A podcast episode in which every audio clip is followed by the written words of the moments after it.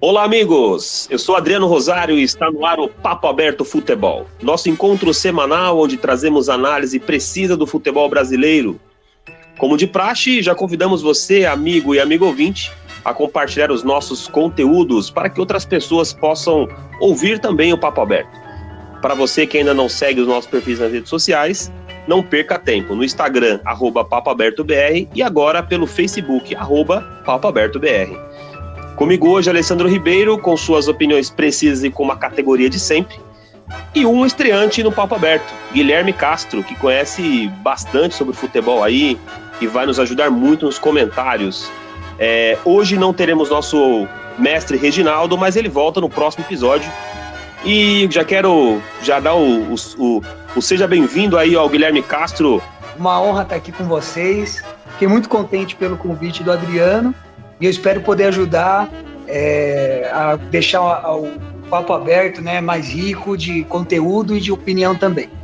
Tá? O meu destaque ele vai é, para a vitória do Santos em cima do Botafogo, uma vitória com V maiúsculo.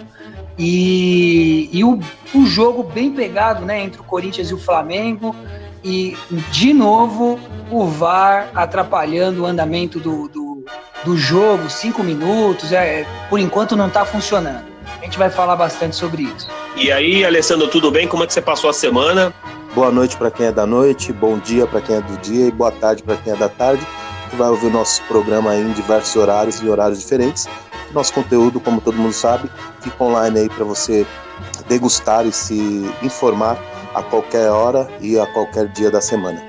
Uh, Dri, meu, meu destaque vai pro para essa parceria brilhante que o São Paulo fechou com o time Barueri de voleibol feminino. Então, o São Paulo agora tem um representante na temporada 2019-2020.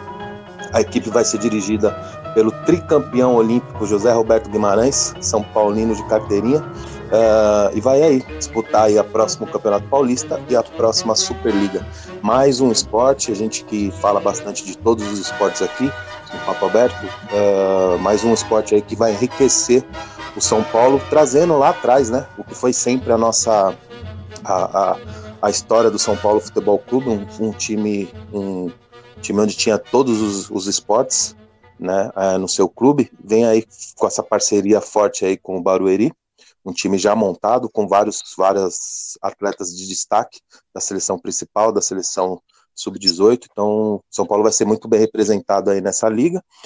Semana passada demos o destaque para o basquete, que também se confirmou aí na próxima NBB. É o São Paulo aí cada vez mais sendo representado por todos os esportes olímpicos. É verdade. É, é, eu e Guilherme, que estamos aqui de Barueri, eu fiquei bastante feliz com essa notícia que eu vi na, na, na internet aí sobre o, o, time do São Paulo agora é, de vôlei, e, e bem bacana. É, vamos ver até, que, até quando isso vai. E isso é muito interessante, tanto para a cidade e tanto pro, também para o clube, para o São Paulo Futebol Clube, que é mais um, um esporte aí que o São Paulo é, vai angariar aí com, com mais torcedores. Eu quero começar a rodada aqui, essa rodada 11, ela, é, nós estamos gravando hoje no dia 22 do 7, ela começou aí com, com o Corinthians empatando com o Flamengo em 1 a 1 é, Alessandro, Fala um pouco dessa partida aí que você viu desse do, do Timão empatando com o Flamengo. Uh, o Corinthians é sempre muito difícil de jogar na, na arena, né? Esse esquema pragmático do, do, do Carilli é muito forte na marcação, um time muito compacto. Uh, Para vencer esse time é muito difícil. E saiu na frente, conseguiu sair na frente aí. E no segundo tempo, o técnico português arriscou, né, fez algumas modificações, colocou o time do Flamengo ainda mais para cima e aí conseguiu merecidamente o empate. Acho que o resultado foi justo pelo que as duas equipes apresentaram. O Corinthians melhor no primeiro tempo e o Flamengo é, superior no segundo. Então acho que o resultado ficou de bom tamanho. Os dois técnicos saíram contentes com o resultado e pelo menos dessa vez o quem pagou o ingresso para ver o jogo do Corinthians saiu satisfeito com um bom futebol graças ao time que estava enfrentando, né, não só o Corinthians, porque sabemos o pragmatismo do Carilli, mas quando enfrentou um time de maior qualidade, pôde se apresentar um bom futebol, um bom espetáculo para os torcedores que pagam e pagam caro para ir naquela arena. O Guilherme, o, o, o, Flamengo que vem um time que vem com um time bastante forte aí, é, é, vem aí com agora a contratação do Felipe Luiz, aí tem o Rafinha, Gabriel e vários outros nomes, montou uma Seleflá, que eu poderia chamar de seleção brasileira, que no caso é o Flamengo aí. Só que eu não vi isso tudo no Flamengo, não, Guilherme. Eu acho que o Flamengo ainda não casou. As peças ainda não se encaixaram. Se isso acontecer, é, vai ser é assim, vai ser de fato uma seleção mesmo, né? Jogando dentro de campo, não só em nome. É, é, até pelo que a gente já chegou a conversar, eu acredito que vai dar, né, mais para frente do campeonato, Flamengo e Palmeiras. O, esse técnico europeu, ele já deu um padrão diferente. Foi, foi um absurdo a forma que o Flamengo jogou contra o Goiás. O ele está bem posicionado na tabela, tem um time inteligente, tem um time bom, e o Flamengo passeou. O Flamengo passeou em cima do Goiás. Agora, contra o Corinthians, é, é, é, é como o Ale falou, marcação muito forte do Corinthians. Eu vejo muito método na forma que o Corinthians joga. Não é um time desorganizado. Toma um gol, não desorganiza também. É a forma do Carilli jogar. É chato, não é bonito de se ver, mas é de fato 100% resultado, né? É, os caras conseguiram ser campeão de 2017 com um time que era inferior a esse. Então, é, eu, eu, eu vejo o Flamengo lutando, brigando lá na frente, e vejo o Corinthians brigando por uma vaga na Libertadores. Ô, Alessandro, é, o, o, o, time do Corinthians aí, o, na entrevista coletiva do, do, do Carilli, ele disse que ficou, ficou, satisfeito com o que viu. Mas já é a segunda vez, é a segunda vez que eu venho acompanhando a, a coletiva do técnico do Corinthians e ele diz assim: estou satisfeito com o que o time, com o que o time apresentou. O Carilli é um cara muito pragmático. Ele vem da escola aí do Mano Menezes e do Tite, né? O pragmatismo no seu futebol. E dentro do esquema que ele propõe para o time dele, o time literalmente faz o que ele propõe. Não se desarruma em nenhum momento, como brilhantemente o Guilherme falou. Uh, o time não toma pouquíssimos sustos, pouquíssimos sustos, e de vez em quando vai lá e belisca. Então, é, quando ele planeja o, o, jogo, ele coloca exatamente isso, os jogadores é, executam de uma forma à risca, e aí ele sai totalmente satisfeito. O time sofre pouco e sofrer pouco contra um time com o potencial que tem o, o Flamengo hoje é não pode se dizer que não é um mérito, é um mérito sim dele. Então ele fica totalmente satisfeito com o que os jogadores apresentam dentro do planejamento dele de jogo. É isso que ele sempre fez e é isso como o, o, o Gui falou, é, levou eles a serem campeão. Só discordo um pouquinho do Gui quando ele diz que o time desse ano é mais forte que daquele ano. Eu discordo um pouco, acho que daquele time lá era muito mais forte que esse, com Jô, Arana, Rodriguinho, eram jogadores muito mais qualificados do que os que estão hoje jogando, mas é, o pragmatismo é o mesmo e, e dá, realmente dá resultado. Ô Guilherme, o, o, Flamengo tem montando uma seleção, como a gente já comentou aqui sobre esse, sobre esse time do Flamengo agora. É, a parte financeira do Flamengo, até quando vai durar essa, essa, essa, essa parte financeira do Flamengo aí, Guilherme, na sua é, opinião? Eu acho que esse é o eixo do Flamengo. Tudo bem que ainda é um time muito endividado, mas em, se eu não me engano, em quatro ou cinco anos eles já pagaram mais ou menos um sexto, um quinto mais ou menos da dívida que era o maior, era o clube de maior dívida do Brasil, né? Em dois ou três anos eles já pagaram mais ou menos um quinto, um sexto dessa dívida. E eu acho que é uma realidade agora, assim como o Palmeiras, esse poderio financeiro deles. É, é, a maior torcida do Brasil, teoricamente falando, é o que a gente ouve, né? E deve ser também. Eles lotam o Maracanã com uma certa facilidade. Hoje não é barato você entrar no Maracanã e esse dinheiro vai para o Flamengo. Tirando, claro, aquela divisão, que uma parte vai para a Suderge, outra parte vai para a administradora do Maracanã e os contratos do Flamengo estão tá sendo muito bem feito. Eu esqueci o nome do presidente do Flamengo, que deu uma acertada, arrumou a casa. Então eu vejo assim, mais é como uma realidade. Diferente, por exemplo, do Santos que vive de venda de jogador, esse dinheiro acaba. Esse dinheiro não tem retorno, né? não é um círculo, um círculo vicioso, como por exemplo o Palmeiras e o Flamengo estão conseguindo fazer com suas receitas, com programa de sócio torcedor. Né? Então, hoje eu vejo como uma realidade essa grana toda do Flamengo. Não acho que todos os anos vão conseguir investir como estão investindo nesse ano. Né? O ano passado ficou no cheirinho. Esse ano eles estão tentando ser campeão de alguma coisa, né, para acabar com essa sina. Pode ser que não role nesse ano, mas uma hora eles vão ganhar. Olha, o que, que você acha desse, dessa, dessa pergunta que fiz para o Guilherme aí? Ele, ele mencionou aí o Eduardo Bandeira de Mello, que foi o, presidente anterior do Flamengo, que ajustou um pouquinho a casa do time lá do, do da Gávea. É, a pergunta para você é a mesma, Ale. Até quando você acha que essa independência financeira do Flamengo vai aí durar? Umas, uns cinco, seis programas atrás, quando eu levantei a bola e o, e o Reginaldo realmente abrilhantou com os comentários dele, quando a gente falou em relação a que se não fosse feito uma, um, um planejamento, uma nova divisão desse dinheiro que vem da televisão, o futebol brasileiro vai virar um espanhol. Você lembra Concordo. disso quando a gente comentou sobre isso? Porque a, é, então, Gui, a gente fez um programa há uns seis, sete programas atrás, Verdade. que eu levantei essa bola para o Adriano e para o Reginaldo, referente a isso, porque a, a, divisão do dinheiro da televisão é muito grande em relação a Flamengo e Corinthians, é, era sim, principalmente Flamengo e Corinthians, graças à Crefisa, o Palmeiras teve o poder de negar o, as quatro primeiras propostas da Globo, Perfeito. e aí depois que a Globo é, viu que o Palmeiras não iria literalmente abrir as pernas, aceitou o, o, que o Palmeiras pediu, e aí sim o Palmeiras se aproximou muito da cota dos dois, mas mesmo assim ainda é muita diferença a divisão que vai para Corinthians e Flamengo. Uh, então, em relação a isso, Dri, é aquilo que a gente falou há, há uns sete, oito programas atrás.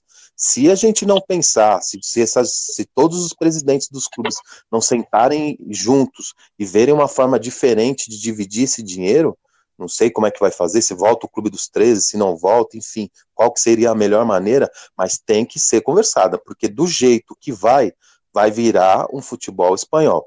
Esse, nesse primeiro momento, o Flamengo está vivendo também desse dinheiro e da venda do, do Vinícius Júnior e do Paquetá o ano passado. Encheram os cofres do Flamengo essas duas vendas, uh, contou com a, como o Gui falou, com a brilhante é, passagem do Bandeira na, na, presidência do Flamengo, não ganhou praticamente nada, mas colocou a casa em ordem, organizou as finanças. Ele, que era um homem da, do, do mercado financeiro, literalmente colocou a casa em ordem, e aí o, esse novo presidente que assumiu no Flamengo agora está gastando o dinheiro que o cara colocou em ordem. Uh, mas se a gente não sentar, voltar a conversar isso, essa divisão do, do, do dinheiro da TV, infelizmente, eu ve, e eu falo infelizmente porque o São Paulo ainda consegue viver, como a gente bem sabe, de Cotia. Cotia está dando lucros para o São Paulo assim e vai manter aí o São Paulo até quando? Uns 4, 5 anos? Hum, né? Agora, se a gente não repensar o modo como está sendo feito o futebol brasileiro, essa divisão do dinheiro, infelizmente eu vejo o futebol brasileiro virando um espanhol. Concordo perfeitamente. Ele até Concordo tocou ele, em alguns pontos que eu é, não recordava e ele foi falando, pô, realmente eu já pensei nisso e, e é bem verdade. Essa, essa parte da cota, é, eu não acredito que o Clube dos 13, que, que o Clube dos 13 vai voltar. É, o André Sanches, ele implodiu o Clube dos 13, tinha aquela questão, assim, era muito equilibrado, muito nivelado, né? Essa divisão. É, hoje você tem, se eu não me engano, o primeiro grupo Flamengo e Corinthians, no segundo grupo São Paulo e Palmeiras, o Santos um pouquinho atrás, e depois você tem Cruzeiro, Grêmio, Atlético Mineiro e Internacional. E depois você vai descendo, né? Botafogo, ah, você tem o Vasco também lá em cima, né? Você tem o Vasco no mesmo grupo do São Paulo e, do, e o Palmeiras agora que subiu. É, é bem verdade, a gente já está caminhando para isso. O Palmeiras ele já conseguiu, até talvez por estar mais organizado do que o Flamengo, né? É, e também já sofreu mais, já, já caiu duas vezes, quase caiu uma terceira vez. É, o, Flam o Palmeiras, ele. Eu estava falando do Palmeiras, né? O Palmeiras que quase caiu. O Palmeiras ele era mais organizado do que o Flamengo e hoje ele está é, ganhando, é, ele está é, ganhando louros, né? Não sei como é que se fala, mas ele está é, semeando, ele está col colhendo o que ele plantou, né? E o Flamengo, ele está realmente também bem lembrado, essa questão da grana do, do Vinícius Júnior, do Paquetá, também turbinaram os cofres, né? Então não é só a questão do patrocínio e só a questão da cota da televisão. Essa grana do Vinícius Júnior e do Paquetá vai acabar, se é que já não acabou. Mas eles ainda também têm é, o De Arrascaeta também para vender, mais para frente ele está começando a jogar agora, está começando a jogar bem. É, eles estão perdendo um dinheirão, estão perdendo entre aspas, né? Estão pagando muito salário para o Gabigol. É, mas eu vejo o Flamengo bem, bem encaminhado nesse momento, financeiramente falando.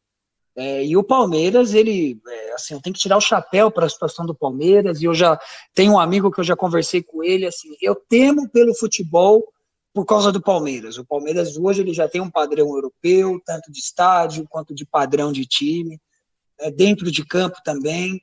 É, ele só não está mais para frente porque os outros clubes brasileiros se superam e são criativos. E estão se endividando, enquanto o Palmeiras não está se endividando. E agora, passando para o próximo tema aqui, eu concordo com vocês aí, antes de passar para o próximo tema, eu concordo aqui realmente com vocês nesse caso aí. É, o Ale sabe que eu concordei com ele nisso aí.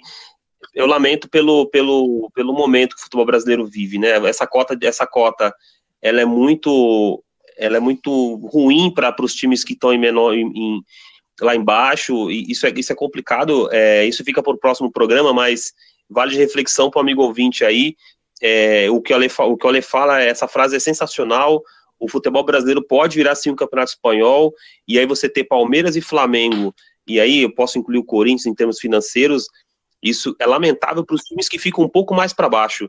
É, é, a gente tem que aguardar um pouco mais desenrolar dos, do, dos, dos tempos para que isso possa, de uma certa maneira, melhorar, igual é na Inglaterra, por exemplo, que as cotas são iguais, não são nada diferente, não.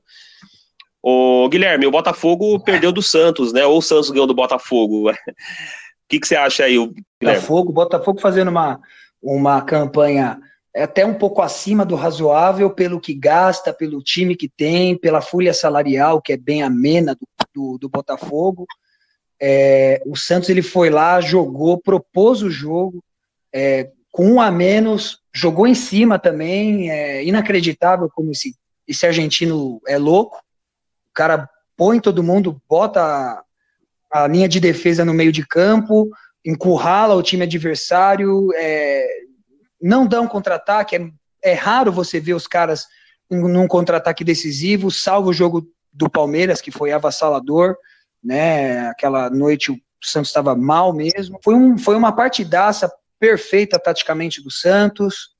E mas eu não acredito também que essa situação vai. O Santos tem dois jogos dentro da Vila Belmiro. A gente, eu falo a gente como santista, né? Não é segredo para ninguém consegue, vai conseguir fazer aí, tem possibilidades grandes de fazer seis pontos dentro de casa, e aí é partir para sete vitórias consecutivas, isso dentro da Vila Belmiro. Né, a gente já jogou com alguns, não jogamos ainda contra a Chapecoense, não jogamos ainda, se eu não me engano, contra a Havaí, então a gente ainda tem alguns times lá embaixo da tabela que nós vamos jogar, né, é, o Santos foi muito bem contra o Botafogo e eu até fiquei orgulhoso da forma que o Santos jogou. Ô, ô Alessandro, o Barroca, que, é o, que era técnico do Corinthians sub-20, é, eu, eu, lembro que no primeira, na primeira rodada eu disse que esse Botafogo era um time muito bom, tocava muita bola e, e domínio de jogo, e você falou, não, mas isso domínio de jogo não, não quer dizer nada. É, o time do Botafogo é um time muito bom. O Santos foi lá e ganhou no time do Botafogo. A maneira com que o Barroca coloca esse time do Botafogo para jogar é interessante, mas quando a gente fala do Santos aí, aí o Guilherme foi, foi, foi brilhante no comentário. Fã número um desse argentino. É, quem acompanha o nosso trabalho aqui sabe o quanto eu falo bem dele. Se o Santos está onde está, é único e exclusivamente por causa dele. É um técnico diferenciado. Uh, em relação ao Barroca que você falou, Adriano, é sempre bom a gente quebrar a cara, né? A gente, eu vi num primeiro, eu acompanhava mais o trabalho dele na categoria sub-20 do Corinthians, uh, e não era um trabalho tão bom assim. E já no Botafogo ele realmente implementou um estilo de jogo muito bom para as peças que ele tem, ele faz milagres. Uh, o Botafogo apesar de tudo, sempre fazendo um trabalho equilibrado com esse presidente, um, não gasta mais do que arrecada, uh, tem sempre times ali é, competitivos, nada para bater campeão ou brigar por vaga de Libertadores, mas são sempre times que também não passam vergonha. Uh, voltando ao Santos, eu gosto muito do, do, do, do desse argentino. Eu gostaria de fazer até uma pergunta para o Gui, não sei se ele acompanhou o nosso último programa. É, o Gui, eu tava eu tenho, eu sigo um, um colega no, no, no, YouTube, no YouTube não, perdão, no, no, no, Twitter, e ele levantou uma questão que Jorge Jesus e São Paulo jogam do jeito que eles jogam, porque eles não correm, é, não tem, não dependem do emprego aqui no Brasil. Um exemplo, né? É, os nossos técnicos aqui, se que nem o Ney Franco hoje perdeu a segunda partida seguida, uh, provavelmente não sabe se vai ser o técnico do, da Chapecoense, acho que contra o Bahia, o próximo jogo, enfim. Uh, e esse cara ele levanta essa tese que, os, além de eles serem técnicos muito bons, eles não têm medo de perder o emprego, eles não dependem desse emprego aqui. Né? Então eles sabem que se, se, de repente o Santos dispensa o São Paulo, ele vai para fora, tem emprego garantidíssimo no país dele ou na Europa, ou até muitos outros times brasileiros vão brigar para ter ele. O Jorge Jesus é um técnico renomado na Europa, né? Então esse, esse, esse, jornalista ele levanta essa questão que esses, esses, técnicos vão fazer bem para os técnicos brasileiros porque eles realmente jogam para frente sem medo, sem medo de perder, sem medo de, de, de perder o emprego, né? Porque eles alegam que os nossos times, como o Carilli, eh, jogam feio desse jeito, porque os nossos técnicos têm medo de perder três, quatro partidas, colocar o time para frente, tomar três, quatro talacadas na cabeça e de repente perder o, o emprego. Uh, gostaria de saber da sua opinião sobre esse, eh, essa visão do, do, desse jornalista. Então, acompanhei sim o programa anterior, eu escutei, se eu não me engano, na quarta-feira, né? E eu até cheguei a comentar com o Adriano sobre é, esse ponto que você levantou, em que eu é, eu acabei discordando de você, mas na verdade eu, eu é, é, tecnicamente eu discordo da opinião desse jornalista. É, é verdade que assim eles, tanto o, o Sampaoli quanto o Jesus têm emprego garantido em vários outros times da Europa e em qualquer time do próprio Brasil, né?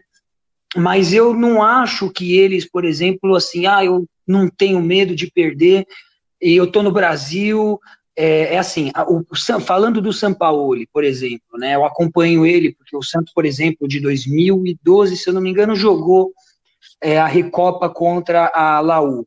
E mesmo perdendo, foi um empate lá no Chile e, e foi uma derrota do, do, do Sampaoli aqui no Pacaembu por 2 a 0 e eu estava nesse jogo. O, o, mesmo ele perdendo o título, ele jogou em cima do Santos, ele encurralou o Santos, só que na esquerda você tinha o Neymar. Aí, então, isso daí, como o próprio Sampaoli falou na época, esse é o imponderável, né? Então, não tem. Ele não conseguiu encaixotar o Neymar naquela época. Então, é assim. Eu acho que não é bem. É, assim, ele não tem medo de perder mesmo, mas ele quer propor o jogo, ele tem uma cultura mesmo, né? A cultura dele é muito parecida com a do Barcelona, é, taticamente falando, né? É, ele e principalmente o Sampaoli, ele foi dispensado da Argentina, ele fez uma campanha, todo mundo fala que a campanha foi péssima, eu não vejo dessa forma. A Argentina ela perdeu para campeã do mundo, jogando de igual para igual, de igual para igual contra a França, foi 4 a 2 o jogo, foi um jogaço. E a Argentina jogou bem nesse jogo, foi igual ao Brasil em 1990. Foi o melhor jogo do Brasil na Copa de eu posso ser mandado embora aqui, eu não dependo desse emprego. De fato, eles não dependem. Se a gente for ver, nenhum técnico defende, né? Depende. Mas eles estão nos, nos clubes, eles defendem uma reputação, eles defendem um trabalho, a biografia, né? Eles têm uma biografia. Para esses técnicos da Europa, um fracasso aqui no Brasil é, seria uma mancha, né? Um campeonato muito competitivo, mas de qualidade, se comparado com o da Europa, uma qualidade menor, uma qualidade mais baixa, né? Que eu não concordo 100% com essa visão, mas é, nós somos inferiores, né, falando de futebol, somos inferiores do que a, a Europa. Então eu vejo mais assim, os dois tão, têm uma cultura, têm uma forma diferente de jogo, é, o escolar ele tem, por exemplo, a forma dele de jogo, que é desde de, de duas décadas que a gente acompanha ele, desde 95, ele tem essa mesma pegada, Grêmio, Palmeiras, os clubes, o Chelsea, por exemplo, que ele não deu certo justamente porque ele tentou tropicalizar a questão tática de um time europeu e ele não conseguiu. Ele deu certo em Portugal, Portugal ele é muito respeitado. Então eu não, não concordo com, com esse jornalista, né, que falou, respeito a opinião dele, pode ter alguma base para ter falado isso, mas eu realmente não concordo. Eu, eu vejo que eles estão aqui no Brasil, eles estão vendo como uma oportunidade, né, de trabalho, de conhecer o país do futebol. Eles exaltaram demais a vinda deles para o Brasil. O São Paulo ele é encantado com a história do Santos, assim, é, ele elogia a cidade, ele elogia o clube. Dá muito orgulho de ouvir um cara, um treinador de Copa do Mundo, de duas Copas do Mundo, de Chile, de Argentina, de Sevilha, de, de países, times europeus chamaram ele para jogar. Mas não, ele está aqui no Santos. Não, não, não vou sair. Já recusou um monte de proposta. Não, não, não vou sair. Quero terminar meu trabalho. Então dá muito orgulho e tem muito caráter. Tem até mais caráter do que muito treinador brasileiro. Eu vou, eu vou dar uma opinião aí, que eu tinha até falado no, na semana passada, no programa passado. É, esses caras, eles não têm muito que perder. A minha opinião é essa. Eles não têm muito que perder, eles vão fazer o trabalho deles, eles sabem. É, existe a parte da mancha, de fato, isso vai existir. Se o cara der, se der mal aqui, ele vai, poxa, não, não, não dei certo no futebol brasileiro, que é um campeonato difícil, porém vai ficar uma mancha, mas essa mancha logo é esquecida. O nosso professor, o Vanderlei Luxemburgo, tem uma frase muito emblemática em relação a isso: o medo de, de, de perder tira a vontade de ganhar. Eu acho que nossos técnicos eles pararam na, na, no tempo, na parte tática, pararam é, com essa coisa da instabilidade no futebol brasileiro. Eu, eu sou contra, eu acho que um técnico deveria ter, tipo, como uma lei da FIFA, alguma regra do campeonato, aonde que um time começou com aquele técnico, termina com aquele técnico. Ou se mandar embora, só pode assumir o técnico do sub-20, essas coisas, e aquele técnico não pode arrumar um emprego durante aquele campeonato. Não pode ficar essa bagunça que é um sai de um time, aí vai para o outro, aí vai para o outro. O mesmo técnico dirige três times no mesmo campeonato. Uma bagunça, uma várzea que só acontece aqui no Brasil. E eu acho que isso poderia, essa instabilidade de o cara assumir o contrato no final da, do, no começo de uma temporada e terminar o contrato, no final do ano, acho que possibilitaria uh, um técnico ter mais coragem, mais cunhão de pôr seu time para frente para fazer o futebol brasileiro, porque o time, o futebol exemplo que o Carilli apresenta no, no, no, Corinthians não é o futebol brasileiro. O futebol brasileiro sempre foi marcado uh, por ataque, por gols, como a gente sempre fala, né, Adri? Perdeu, fez quatro, tomou três, mas interessa, ganhou. Então, isso que a gente torce, a gente que é amante de, do bom futebol, de boas partidas, de bom espetáculo. Você não sou contra você ir numa arena como a do Palmeiras, a do Corinthians, a do Grêmio, a do Inter, pagar 200, 200 e poucos reais de ingresso num, num jogo, mas você vê um bom espetáculo para isso. Um jogo de 4 a 3 um jogo de 5 a 4 enfim, bom espetáculo. Eu não posso pagar 200 reais para ver um jogo, um jogo de 1 a 0 0 a 0 então, acho que essa é uma ideia que poderia ser implementada, uma regra de campeonato, se não pode ser feito pela FIFA, que a CBF coloque, tome a iniciativa, não precisa esperar tudo da FIFA, uma regra do Campeonato Brasileiro, começou uh, a, a, temporada com aquele técnico, tem que terminar. Se mandar embora antes, assume o técnico da, dos juniores e aquele técnico não pode trabalhar numa uma outra equipe durante o ano. Sei que envolve lei de, de licenciamento de trabalho, caramba, quatro, mas é uma ideia. Eu acho que a gente tem que conversar, sentar pessoas inteligentes como nós três, o senhor Reginaldo, pessoas que, que trabalham com futebol, e começar a dar ideias para a gente melhorar o nosso futebol, para não ficar nesses jogos de 1 a 0 nesse jogo feio que andam apresentando no Campeonato Brasileiro. É, e, quanto mais o, e quanto mais o treinador tem tempo de trabalhar, ele consegue colocar o, a filosofia dele dentro de campo, né? Se, se, se ele se o cara ficar três partidas e vai embora, não adianta muita coisa. Olha, continuando com você aqui, é, por que a grande mídia não enaltece o time do Santos? O Santos que é, que é, que é, que é, é praticamente líder junto com o Palmeiras aí, só perde no saldo de gols. A, a, grande imprensa não, não, não fala do Santos assim como deveria. Parece que a grande mídia, a única coisa que vende no país é, é, é Corinthians e Flamengo. Quando a gente sabe que não é. Essa, a mídia é uma grande culpada, deveria sim incentivar e falar e divulgar o trabalho desse brilhante técnico São Paulo, é, enaltecer sim, puxar o saco sim, mostrar o trabalho do cara, porque é um trabalho diferenciado. Deveria estar sendo exaltado o trabalho desse, desse rapaz, com o time que ele tem na mão, com as peças que ele tem na mão, o futebol que o Santos apresenta, o, a posição que o Santos se encontra no campeonato, e parece que está falando de um Zé Ninguém. Então, mas eu, eu, eu deduzo muito essa falta de divulgação do trabalho do, do, do, do Santos, do, do, do, time do Santos, exatamente por causa disso. A mídia é totalmente contaminada em relação a Corinthians e Flamengo. Parece que somente Corinthians e Flamengo vende jornal, Corinthians e Flamengo dá audiência, quando a gente sabe muito bem que uma coisa, é, o, o, público hoje quer informação, quer material de qualidade, não quer uma coisa bipolar só, bitolada só em Corinthians e só em Flamengo. Não, não tem o porquê não exaltar o técnico do São Paulo não tem por que não falar e colocar os louros da vitória no Santos Futebol Clube, que realmente tem surpreendido a todos, inclusive a nós, né, Adriano, que não apostávamos num, num destaque tão grande assim do, do, do, do Santos. Acreditavam sim no bom trabalho do técnico, mas não a ponto de liderar o Campeonato Brasileiro, como está fazendo, e brilhantemente, diga-se de passagem. Ô, Guilherme, em, números aí, o Santos tem 26 pontos é, em 11 jogos, aí tem 8 vitórias, 2 empates e só perdeu uma vez. É, e aí ganhou as últimas cinco partidas. Na sua opinião aí, por que, que você acha que a mídia ela não, ela não dá tanta ênfase no time do Santos? Ela realmente tem mais disposição, tem uma boa vontade maior em falar tanto do Corinthians quanto do Flamengo. Aqui em São Paulo é muito mais do Corinthians do que do Flamengo, por exemplo, né? É, falando do Santos, é assim, o, o torcedor do Santos, eu acho que ele é um pouco acomodado. Por obrigação, a mídia ela deveria falar mais do Santos. A mídia ela deveria falar de acordo com o mérito de cada time. Claro que esse é um mundo, né? Que, um mundo justo, né? Você falar de acordo com o mérito você está na última posição da tabela, vão falar da crise, né? O time está em crise, está na última posição. Né? Se você está na primeira posição, vão falar das qualidades do time e por aí vai. Mas eu acho que a torcida do Santos ela é um pouco, ou até muito, menos engajada, por exemplo, do que a do Corinthians, do que a do Palmeiras e do que a do São Paulo. Claro que eu acho que isso não justifica que a mídia é, dê, um, dê um destaque muito menor essa semana não, tá?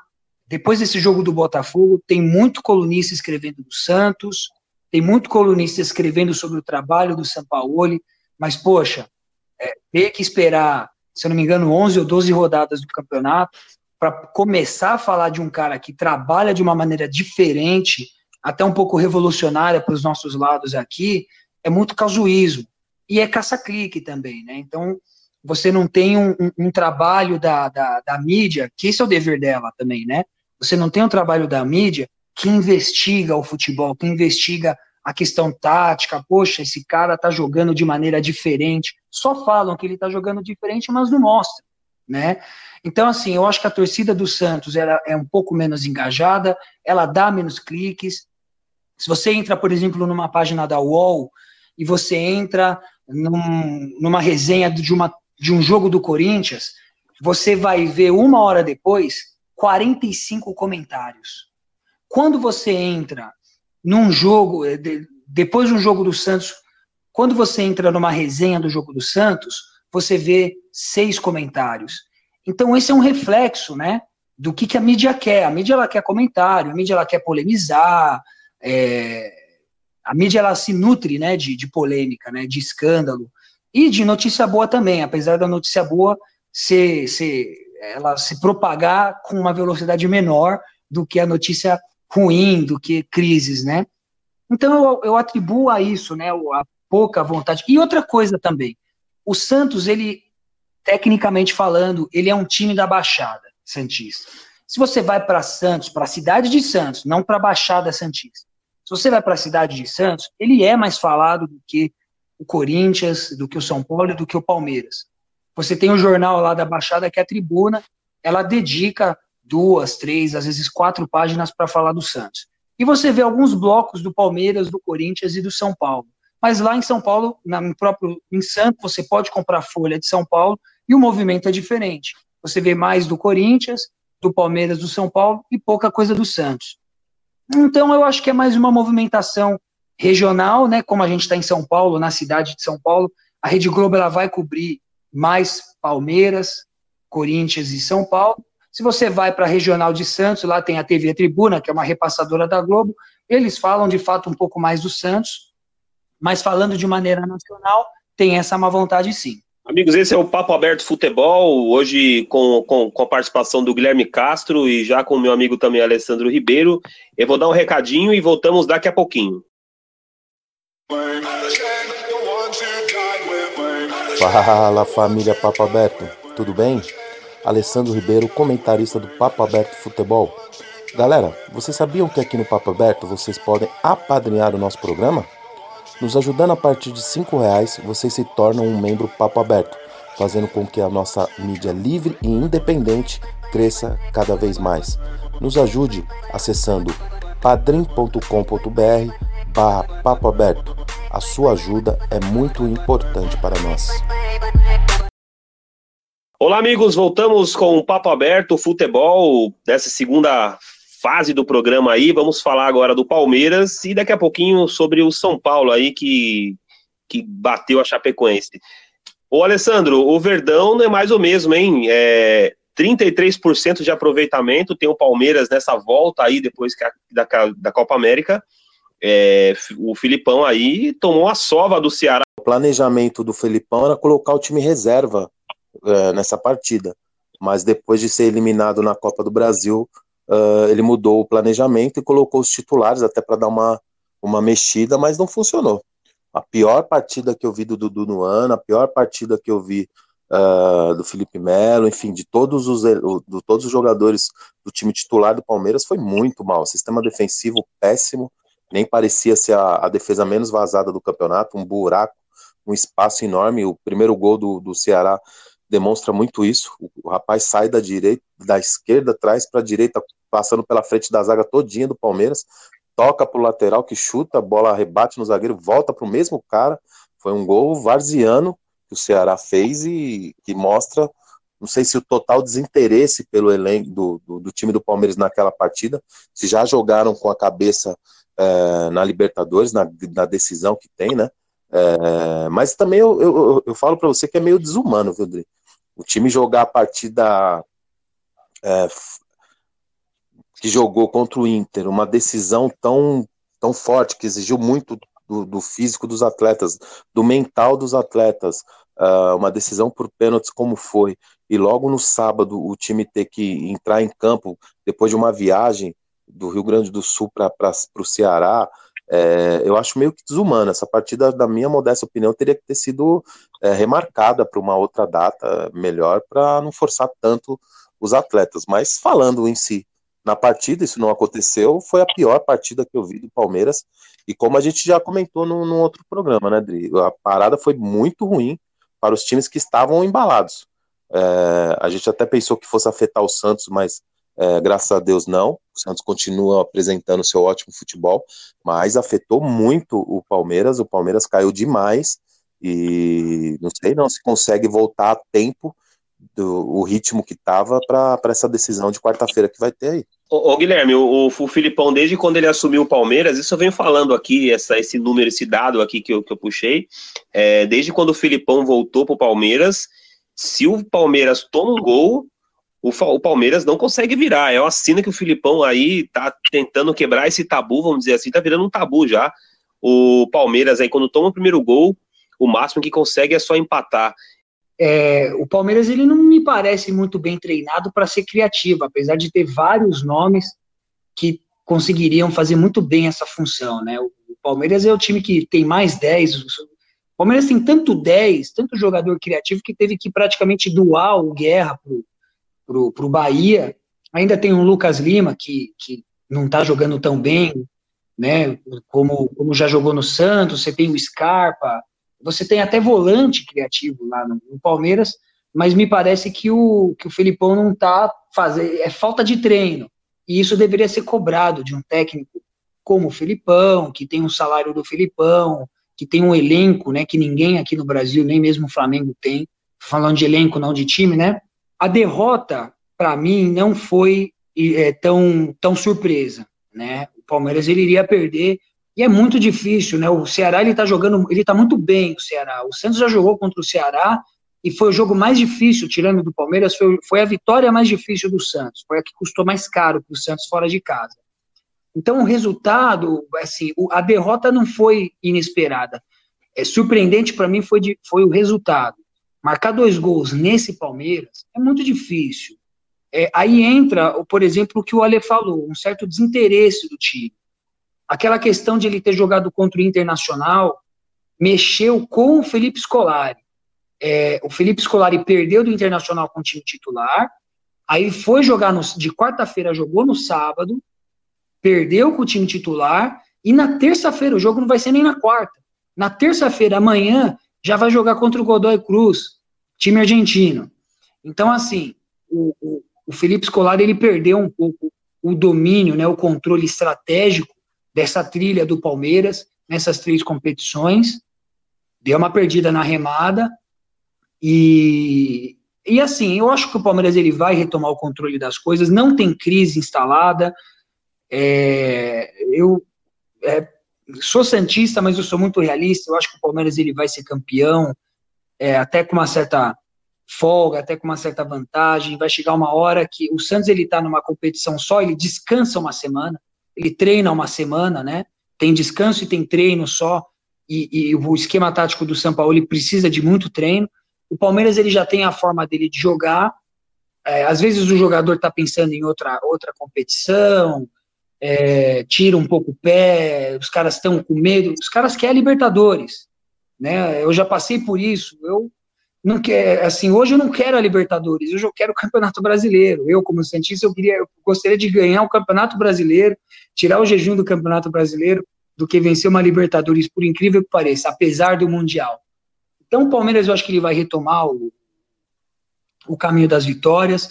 Eu acho que ele vai ser campeão, é, com, com, uma certa, não vou dizer facilidade, mas ele vai voltar a abrir de novo. É, eu espero estar errado, gostaria de estar errado, mas é o que eu apostaria. Eu não apostaria todo o meu dinheiro, mas é o que eu apostaria. Olha, o que, que você acha aí do, do, do, do Felipão aí? Essa, é, agora vai ter uma batalha muito difícil agora no meio da semana, vai jogar na Argentina aí e sofreu um susto aí no, no, no o avião da, do, do, Palmeiras aí, teve um probleminha lá, mas nada que, que deu tudo certo, conseguiram, conseguiram aterrissar em, em Buenos Aires. Mas vai ter um desafio difícil. Só que o Palmeiras tem elenco, né, o, o, Dri? O elenco do Palmeiras é, é coisa de louco. O problema é você ter um elenco como tem o Palmeiras na mão de um técnico, como você bem sabe, como eu penso dele, é um técnico, na minha modesta opinião, ultrapassado. Ele abre, ele tem Scarpa, ele tem Scarpa e, e, e, ele, como o Gui falou, tem um monte de 10 para pensar o jogo, ele abre os caras para jogar como ponta. É inacreditável colocar o Scarpa aberto numa ponta. Colocar o Lucas Lima para correr atrás de lateral.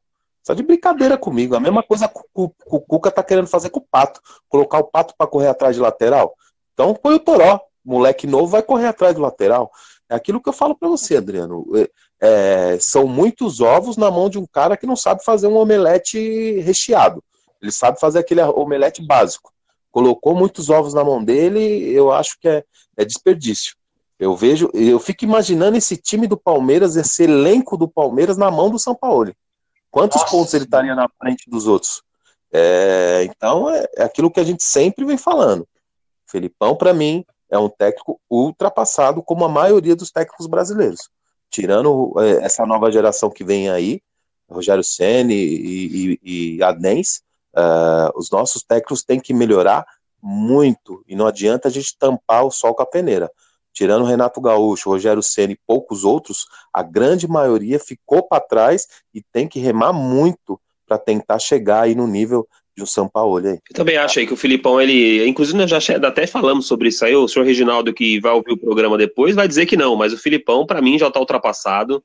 É, é, aquele tipo de cara que, que já tá batendo a porta da. A porta de, de descansar um pouquinho, descansa um pouco lá, cara, se aposenta. Mas o Filipão ele insiste ainda, realmente. O Palmeiras é um time muito forte o elenco do Palmeiras é muito grande e na mão de um São Paulo, de um Renato Gaúcho, poderia estar tá aí, sei lá, a 10, 15 pontos à frente do, do segundo colocado. E aí, já, já entrando, já, já entrando já no, no, no, no próximo assunto aqui, é, o São Paulo ganhou agora há pouco, hoje nós estamos gravando no dia 23, o São Paulo ganhou da Chapecoense é, por 4 a 0 Demonstrando uma boa evolução, é, o Cuca realmente pediu esse tempo, essa confiança para a torcida tricolor. que cobrasse ele agora no segundo semestre, onde ele tem tempo de implementar o trabalho dele, a o, o modo como ele pensa futebol. Uh, não sei se ele está fazendo esse negócio com o Pato, de colocar o Pato aberto correndo atrás de lateral, para mostrar para a diretoria, porque ele não queria o Pato, ele queria uma outra peça. O, o, o presidente Leco que convenceu ele é, a, a, aceitar o Pato no time e ele está procurando aí uma posição para o Pato. Hoje o primeiro tempo foi um primeiro tempo onde São Paulo teve o domínio das ações, porém as melhores primeiras chances foi da Chapecoense, umas duas, três chances que a Chapecoense conseguiu ali, é, graças a uma boa intervenção do Volpe, mais uma brilhante partida desse goleiro, que foi muito criticado aí no começo por alguns integrantes do, do, do programa, mas hoje vem calando a boca aí. Uh, e no segundo tempo, no segundo tempo, no segundo tempo ele fez a modificação, ele tirou o Pato e colocou o Toró, e aí o time ficou muito, muito rápido, muito é, incisivo e chegou com até uma certa facilidade nos gols. O primeiro gol do Anthony, um cruzamento é, de, do Everton, que diga-se passagem, esse menino em forma, ele não pode sair do time, ele é muito bom jogador, é torcer para que uh, São, São Paulo coloque aí a mão nele ele não se machuque mais, porque o grande problema dele é se machucar, esse menino em forma, sem se machucar, ele fica, ele não sai do time, e ele faz o time jogar, né, foram duas assistências dele, o, o gol do Toró foi um golaço, né, um golaço, literalmente a característica dele, é, limpou para dentro a, a, jogada e bateu colocado muito bem, um golaço do, do menino. O primeiro gol do Raniel aí com a camisa do São Paulo e o primeiro gol do, do, do Vitor Bueno. Um, um, excelente segundo tempo, uma partida, um primeiro tempo regular, então aí eu dou um, uma nota 7 para a atuação do São Paulo de hoje. Ô, ô Guilherme, o, o goleiro Volpe que o Alessandro se mencionou agora, eu sempre falei do Volpe aqui que o Volpe é um bom goleiro, porém, quando a bola vai, quando a bola é aérea, meu amigo, é um Deus nos acuda. E agora o Volpe tá calando a minha boca, isso eu acho, acho maravilhoso quando o jogador cala a minha boca. E o Volpe tá fazendo um campeonato maravilhoso pelo São Paulo, e por isso que o Alessandro mencionou aí essa essa enalteceu aí essa parte aí que ele disse que o que os integrantes falaram mal do Volpe. Não é não, mas é que na questão que o Volpe realmente ele chegou desconfiado no São Paulo, mas agora está fazendo uma parte, um, um, campeonato maravilhoso. Sobre a partida aqui, que você viu o jogo aí do São Paulo, o que, que você achou? São Paulo foi isso que o Alessandro falou mesmo? São Paulo ganhou com, com sobras diante da Chapecoense? Eu quero fazer, antes de eu falar do Volpe, eu quero fazer um comentário que o Ale falou aqui, eu preciso concordar com ele, falo muito pouco dele, talvez pelo que ele anda muito machucado. O Everton pode não ser um craque, mas ele é um jogador que se encaixaria em qualquer time. Sabe carregar bem a bola do meio para frente, ele entra na defesa com velocidade. O São Paulo precisa muito de um jogador como ele. E o que ele já jogou no São Paulo é, mostra que assim, o cara sabe jogar, é, ele é raçudo. É, o São Paulo perde muito com ele quando ele perde muito quando ele não está em campo.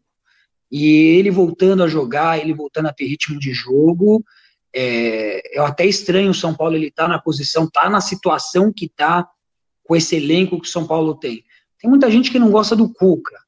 É, o Cuca, pelo amor de Deus, o ele mostra resultado normalmente onde vai. Ele montou a base do, do, do, do São Paulo campeão mundial, trazendo aquelas pés. O que ele fez no Goiás, tudo bem, que faz uma década atrás, mais de uma década, o que ele fez no Goiás é absurdo. Foi para o São Paulo, fez um excelente trabalho, dando de bandeja o time para o Leão e para o Autuori.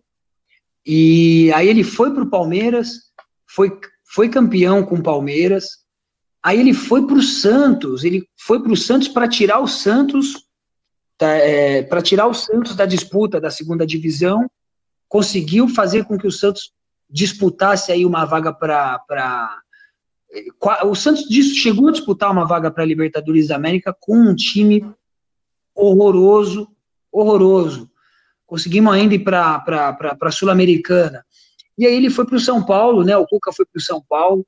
Eu ainda falei assim, pô, não gostei da. Como Santista, não gostei da contratação do Cuca para o São Paulo, porque ele daria jeito. Do mesmo jeito que quando o Palmeiras contratou o Cuca, eu falei assim, pô, agora o Palmeiras ele vai ser campeão. Eu estava no shopping com um amigo e o São Will Palmeiras ele foi campeão. Tinha acabado de levar um sacode, se não me engano, do Atlético Paranaense e o Palmeiras anunciou o Cuca. Então eu acho o Cuca um bom técnico. Podem não concordar muito com, com o que ele faz dentro do jogo, mas tudo bem. Falando do Volpe, é, ele realmente tem uma saída um pouco deficiente, mas a gente não pode esquecer que ele veio do México a velocidade da bola era diferente lá, e aí realmente às vezes leva um tempo para o goleiro realmente se acostumar com a velocidade da bola, principalmente na saída. É, no, ele vai muito bem, por exemplo, em chute de longe. Ele vai muito bem em chute de longe. Debaixo do gol, ele é, ele é craque debaixo do gol. Porque ele também está acostumado com a, com, a, com a bola rápida lá no México. E aqui no Brasil ele vê muito, ele deve ver a bola chegando muito lentamente, modo de dizer, né? Então, acho o Volpe um, um senhor goleiro, podia melhorar na, na, na, reposição e na saída de bola ele já está, eu acho que ele já está muito melhor do que, por exemplo, no Campeonato Paulista. E hoje ele está com uma proteção de zaga, né? Ele está muito mais protegido do que quando era o Jardine, né? Como, como técnico de São Paulo, eu vi uma evolução absurda, né? Foi o time que mais evoluiu disparado do primeiro semestre para o Campeonato Brasileiro. O resultado não estava vindo, agora vamos ver, né? Depois com essa vitória aí do, do contra o Chapecoense, eu estou imaginando o São Paulo disputando, entrando no novo campeonato. Olha, você disse que o, que o, que o, que o Pato aí tá, tá correndo, atrás de lateral e aí e também vou concordar quando você falou que ele tá mostrando, o Cuca tá mostrando para a diretoria que o, que o Pato não era o jogador que ele esperava. É, hoje o futebol é muito planejado, né? Cada partida os técnicos e o pessoal das estatísticas trazem números, trazem uh, infinitas informações, né? Então, dependendo do time adversário, se o time tiver dois alas, se o time adversário tiver dois laterais que atacam a todo tempo, não adianta o, o, o Cuca colocar o pato para correr atrás de lateral, que ele não vai conseguir. Ele não vai conseguir fazer essa função, não é a função dele, não é a característica dele. O Pato sempre foi é, é, notório um jogador de muita classe, de muita categoria. Né? Quando surgiu, uh, chegaram a falar que, que ele seria o novo número um do mundo. Então, ele é um jogador muito bom, muito técnico, para definir a, a, o jogo, buscar uma tabela ali com o centroavante, definir o, o, o gol, para fazer o gol, para dar um drible, uh, achar espaço, agora procurar lateral, correr para ser vigia de lateral, uh, o Pato não cabe. Então, como hoje ele fez. E eu, eu tô gostando muito da postura dele como, como técnico, como, como liderança técnica. Ele, na entrevista depois da partida, ele falou que deu espaço, o, o menino entrou e o time melhorou. E ele louvou a substituição do, do Cuca e disse mais uma vez que o importante é o coletivo, que não, não importa se ele sair com 35 minutos, com 40 minutos, ou no intervalo, ou com 15 minutos do segundo tempo, o importante é que o São Paulo evolua com a substituição e ganhe a partida. Então ele estava muito feliz com a mudança do, do, do técnico Cuca e que tinha surtido efeito. Eu estou gostando bastante da postura dele como atleta, como, como grupo né? O cara poderia ficar ali fazendo biquinho, fazendo showzinho, como o senhor Nenê fez no primeiro, no primeiro semestre, no final dos, do ano passado, no primeiro semestre, e ele não, ele está mostrando uma postura de líder mesmo, líder técnico, e eu estou gostando bastante. Agora, se quiser que ele seja vigia de lateral, ele não é esse jogador. Ô, ô, ô Guilherme, concorda com a Lê aí quando ele fala do Pato? O Pato que chegou para São Paulo aí e por enquanto balançou as redes aí por quatro vezes apenas aí, um número muito baixo quando a gente fala do Pato. O que, que você acha do Pato? Queria muito o Pato no Santos, quase ele veio, mas ele tem uma, identifica uma identificação com São Paulo. Concordo 100% com a Lê. É, um jogador como o Pato, com todo respeito, apesar da, da, que o futebol hoje todo mundo fala é atual, não sei o que e tal, mas assim, eu acho que o Pato é um jogador que não deveria, não precisaria marcar, deixa o cara lá na frente, ele é muito rápido, é, deixa ele guardar fôlego, porque uma hora ele vai poder usar a explosão dele.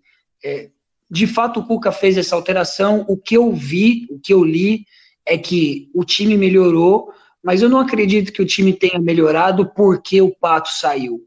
Né? Pode ser alguma questão, função tática. O Toró parece que entrou muito bem, ele acertou um chutaço quase do meio da rua aí, de, de direita, bola entrou no canto, é, e aí desmontou a Chapecoense e aí o São Paulo começou a jogar como se fosse treino, né?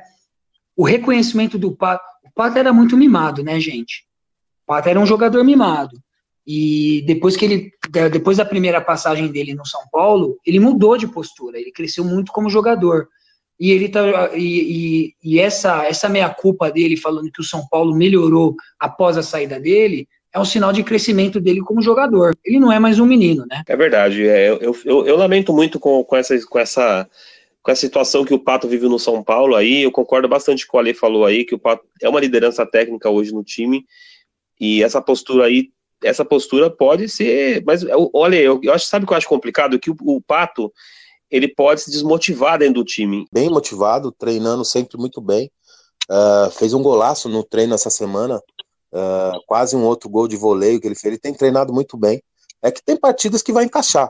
Eu vejo o Pato, Adriano, não sei se você, lógico que você vai se recordar da dupla Bebeto e Romário. Quem não vai lembrar, né, ouvintes? Então, o Pato tem que fazer, fazer a mesma função que fazia o Bebeto.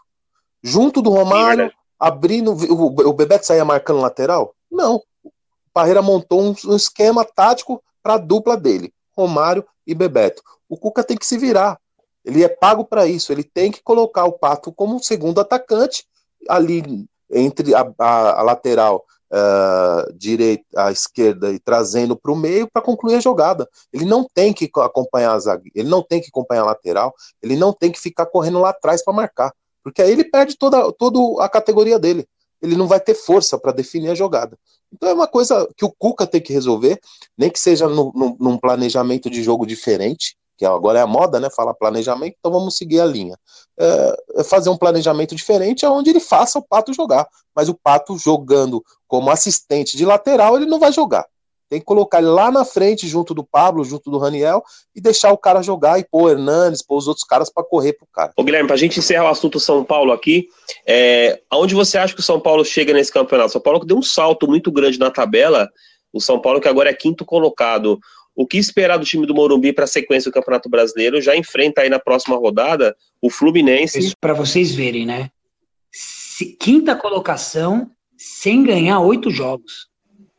É, sem ganhar oito jogos.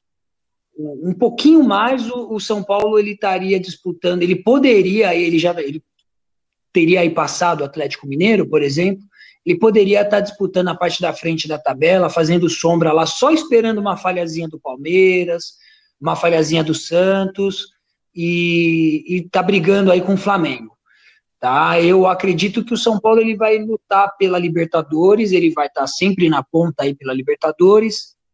É, o elenco é qualificado, o técnico é experiente, sabe disputar, já foi campeão é, brasileiro, se eu não me engano, é bi-brasileiro, né? O Cuca. Não sei se eu estou enganado. Bi-brasileiro, né? Ele sabe disputar é, pontos corridos e, e o São Paulo ele tem. É, eu acho que o problema do São Paulo, o São Paulino ele pode ver isso daí como um, é uma honra para o São Paulo, isso que eu vou falar. Mas eu é, falo um pouco o contrário. O Santos ele nunca caiu por causa da Vila Belmiro. Eu acho que a Vila Belmiro é o time, é o estádio que mais influencia em um, num campeonato. E eu acho que o São Paulo ele teria mais títulos se o Morumbi não fosse, por exemplo, tão aberto. É, e, então, nessa situação, eu já vi o São Paulo, por exemplo, perdendo jogos no Morumbi, ou perdendo pontos, vai, dentro do Morumbi, que não perderia se, se por exemplo, se fosse no Paquembu, é, apesar de São Paulo, no, em geral, não, não, jogar muito bem no Paquembu, né, na maioria das vezes. É, então, assim, eu vejo São Paulo disputando a Libertadores, sendo firme concorrente para a Libertadores, e dependendo da moral do time, essa goleada dá moral. Dependendo da moral do time, é, vai estar tá esperando uma falhazinha de quem está lá, em, de, dos três times, os dois, dos três, quatro times que estão na frente dele. Concorda com ele, ali, para encerrar o assunto São Paulo? da parte do, do, do Morumbi, né? Essa parte aí a gente já. essa, essa parte aí. Sabia. Você me desculpa, mas eu acho que é complicado falar, do Morumbi, é complicado falar do Morumbi para o São Paulino, eu sei. É, é bem difícil mesmo. Não é nem essa parte de paixão de ser São Paulino ou não. Eu, eu acho que estádio é, ele tem o seu peso até a página E.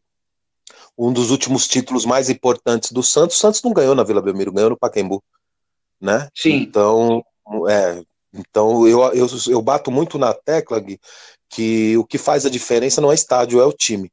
O time do o Santos ganhou aquela Libertadores porque tinha um time sensacional. Tinha um técnico muito bom e tinha um time sensacional. O Neymar, Ganso, Elano, Léo voando. Uh, tinha um time Danilo, um goleiro muito seguro. E então o Santos ganhou o, o, título naquela, naquela Libertadores porque tinha um time sensacional. Na época do Raí e, e, do Miller, o São Paulo não tinha problema de ganhar no Morumbi. São Paulo foi tricampeão da Libertadores jogando no Morumbi, né? Foi tricampeão. Aquele time, aquele time do Raí seria campeão jogando na Argentina em casa. É, Se a foi, né? Ganhando. A Argentina ganharia também. Entendeu, Gui? Então é por isso que eu falo. Eu acho que o, lógico, o estádio tem importância? Tem. Mas você pode ver, o, o a Arena, Arena Ita, o Itaquerão, o Corinthians ganhou poucas coisas, foi poucas vezes campeão lá. O Palmeiras, poucas vezes campeão na coisa. Eu discordo um pouco muito dessa coisa da Arena. O, o Inter mesmo não ganhou nada na Arena, o, o, na nova Arena. Então, acho que o que manda, lógico, ajuda, principalmente na arrecadação do time, onde os ingressos ficam muito mais caros, onde afasta o, o torcedor que sempre foi, sempre acompanhou o time, aquele torcedor mais popular, e traz uma outra, um outro tipo de torcedor para o estádio, mas em relação a, ao Morumbi ser muito grande e tudo mais, eu acho eu acho que não é o principal fator. O São Paulo não vem ganhando por péssimas uh, administrações, por times medíocres que o São Paulo montou nos últimos anos e por isso parou de ganhar. Né? Então, acho que o Morumbi é dos menores do problema do São Paulo. Para a gente agora encerrar o, o time do o, o, assunto São Paulo, é, as meninas do São Paulo, ali, agora já estão na primeira divisão aí do, do, do cenário nacional. É, ganharam do Taubaté de 3 a 0 é, e agora vai disputar elite com o Palmeiras, o Palmeiras também conseguiu passar, o Flamengo também está, Corinthians, enfim, agora vai ter um campeonato brasileiro com uma, com uma elite bacana aí é, dos times grandes, né? Rapidamente falar do time do São Paulo aqui, o que, que, você achou dessa vitória do São Paulo? Futebol feminino, a estrutura do campeonato, a, o formato do campeonato, a, eu acompanhei em loco a partida, foi uma coisa bem bacana, ver as meninas se superando, um jogo equilibradíssimo, assim, é, tanto tecnicamente como na vontade. O São Paulo não deu a menor chance para o Taubaté, que era um time muito forte, como bem o seu Reginaldo é, combi, é, falou no, no, último programa. Eram os dois únicos invictos do campeonato. Né? O Taubaté tirou a invencibilidade do São Paulo. São Paulo até esse jogo do, contra o Taubaté tinha seis partidas, seis vitórias.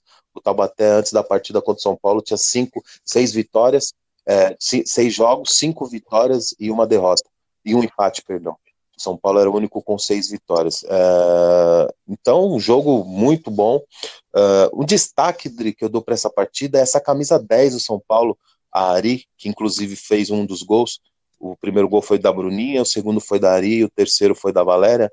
Uh, essa menina ela tem um, um, um, um domínio do, da partida, ela faz o time jogar de uma forma assim tão, tão equilibrada que dá, dá, dá gosto de ver essa menina jogar. E eu vejo ela logo, logo aí na, na seleção principal. Ela já faz parte da seleção feminina uh, sub-18, né? E ela vem, eu vejo ela muito forte aí no, no, no logo mais aí na seleção brasileira aí, se ela já não for para o Pan-Americano. Uh, a semifinal ficou é, São Paulo e Palmeiras. O São Paulo já ganhou do time do Palmeiras no Campeonato Paulista. Foi um jogão. São Paulo fez até um gol do meio de campo nesse jogo. Foi um bonito gol do, da São Paulina. Me foge o nome dela agora que fez o gol do meio de campo. Mas o São Paulo já ganhou do Palmeiras no Campeonato Paulista e agora faz essa semifinal. A outra semifinal é Grêmio e Cruzeiro. Como a gente falou, né, Dri? Ah, no programa passado era questão de tempo, um ano, um ano e mais um ano, dois anos no máximo, para o campeonato brasileiro ficar literalmente espelho do masculino. Todos os times grandes, todos os times com estrutura, o que vai fazer e vai agregar muito para a nossa seleção. porque aí agora sim vamos começar a ter jogadoras com, com fundamentos, como a gente sempre falou. O problema da nossa seleção é que muitas jogadoras não têm o mínimo do, dos fundamentos.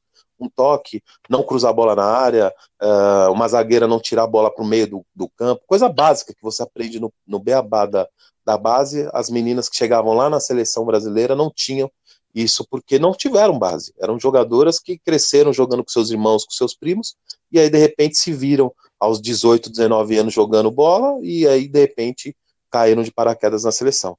Agora não, agora as meninas dos, como eu falei, eu dou mais umas e volta a afirmar duas Copas do Mundo, o Brasil vai bater, se Deus quiser, numa final e futuramente campeão. Ô Gui, pra gente encerrar o papo aberto aí, é, falando no futebol feminino, você, você tem, não sei se você acompanha com, com bastante ênfase o Campeonato é, Brasileiro Feminino, mas o São Paulo agora passou, aí agora Cruzeiro, Grêmio, aí vai ter Corinthians, vai ter Santos, acompanho tanto, né? Eu acompanho o que é mais noticiado e fiquei até surpreso com o conhecimento aí do Ale, que, que manda bem mesmo, assiste, assiste jogos, fala nomes e, e isso sim é ajudar o futebol feminino. É, até que eu cheguei a comentar com você, é, Corinthians e Santos, líder do Campeonato Brasileiro, mas aquele, aquele frenesi da Copa do Mundo, vamos, é, vamos ajudar, vamos incentivar as meninas do, do Brasil, futebol feminino tem que ter vida própria e tal. Acabou. A mídia não fala mais nada, você não vê mais ninguém no Facebook postando foto da, da, das meninas, da, da, da, Cristi, da Cristiana, da Marta, dos campeonatos, dos times femininos que se tem jogando hoje, entendeu? Então aquele frenesi acabou. E o futebol feminino ele vai sobreviver e viver com gente como o Alê. Um conhecimento que assiste, que consome de fato esse futebol, que consome de fato e de direito. Né? E não só vendo é, uma notinha de rodapé e, ah, eu vi no jornal e tal. Então, assim, minhas palmas aí, minhas saudações para o Alê, que realmente curte, é, tá acompanhando, falou de, dos times, gol do, do, quase do meio de campo aí e tal, é, acho que foi a primeira pessoa que falou com propriedade de futebol feminino. Aqui do Papo Aberto eles são fera, e Reginaldo e Alessandro acompanham aí as minas do, do, do futebol brasileiro aí, é, não só não só do Campeonato Brasileiro, mas acompanham as atletas que, que, que, jogam na seleção brasileira, né, e eu fico bastante feliz com, com eles também, que, que gostam do futebol feminino, acompanham, e eu sempre procuro trazer aqui é, esse conhecimento para os ouvintes poderem ouvir, porque é o que você falou, Guilherme. As pessoas olham a notinha de rodapé e falam, ah, eu vi, mas aquele negócio. Não, mas o Alessandro e o Reginaldo, eles trazem aí, é, sempre com detalhes mesmo, com, com riqueza de detalhes, a, a, o futebol feminino. Ale, meu amigo, nosso programa ficou bastante estendido aí, não demos tanta ênfase no futebol feminino como a gente sempre faz, mas eu quero te agradecer aí você pela, mais uma vez, pela participação no Papo Aberto aí, e aí dá, dá o seu destaque final. Destaque final, Adri, é agradecer aí e, e contar sempre com essa parceria com o Guilherme, e, o Guilherme Santos, veio para brilhantar o programa, fez uma participação excelente, excepcional, rapaz culto, fala muito bem, uh, foi uma, uma, uma boa uma boa contratação sua, viu, Adriano? Você, como dirigente, está excelente. Como diria o senhor Reginaldo, dessa vez só foi o Sierra do, do, do contrato, da caneta. Contratou aí o Guilherme, foi uma excepcional contratação. Veio aí para brilhantar o nosso programa. Desde já, uh, agradeço a audiência de, no, dos, dos nossos amigos, dos nossos familiares, dos ouvintes que cada vez mais tem crescido e a gente agradece muito esse apoio. É, mandar um grande abraço para o nosso, nosso amigo Reginaldo, que hoje não pôde participar do programa, mas no próximo, se Deus quiser, vai estar aí participando. E já deixar de prontidão mais muitos e muitos outros convites aí para o Guilherme a brilhantar o nosso programa, como ele fez muito bem hoje. Parabéns, Guilherme. A gente não se conhecia ainda, mas agora Obrigado. eu faço questão que a gente se torne amigo, porque você só vai enriquecer ainda mais o meu conhecimento. Muito obrigado. O Guilherme é amigo meu aí de. O Guilherme é amigo meu de muito tempo. Eu conheço o Guilherme já há, há muitos anos, né? Na verdade, nós estudamos junto aí, é, praticamente se formamos juntos aí. E o Guilherme sempre, na, nas nossas rodas amigos, ele sempre tem uma, uma voz bem ativa nas opiniões, por isso convidado aí. O Papo Aberto é assim, amigo. O Papo Aberto só trago, eu só contrato quem, quem é bom. E o Guilherme aí chegou, já vestiu a camisa 10 aí, já colocou a camisa 10 e já tá falando aí. Guilherme, te agradeço aí pela sua presença no Papo Aberto. Espero você mais vezes aí. Aqui a porta está aberta para você. O Papo Aberto é isso aí, amigo. Seja bem-vindo aí e que venha outros programas para que você possa brilhantar Muito conosco, obrigado, como bem salientou ali. De verdade, lisonjeado pelo convite, é, pelos, pelos elogios do Alê também. Estou aqui para ajudar, para somar, o que precisar de mim, estamos aí. E parabéns pela iniciativa, pelo trabalho que vocês vêm fazendo. É, é realmente origi muito original a forma que vocês estão trabalhando, é bem descontraído, interativo também estou à disposição de vocês, gosto de conversar e assim, é, é, tô, é, como, é como o Ale falou, essa parte também de aprendizado eu aprendi ouvindo, é, é, é diferente, né? Quando a gente está conversando, ah, só como amigo, né? Fazendo um programa realmente é diferente, dá uma, sua, uma suadeira também. Numa próxima eu vou estar um pouquinho melhor, menos nervoso e também falando um pouquinho menos, tendo um script um pouquinho mais afiado, melhorzinho, um pouquinho menos falando um pouco menos. Esse é, esse é o Papo Aberto Futebol, o Papo Aberto Futebol que volta na próxima semana. Vamos aí falar bastante do futebol feminino, vamos falar da rodada 12 do Campeonato Brasileiro. Aí agora, nesse meio de semana, tem rodada da, da Libertadores. Amigos, é isso, o Papo Aberto volta. Ale, muito obrigado. Guilherme, muito obrigado. É isso aí, Papo Aberto Grande abraço agora. para vocês. Abraço, amigos.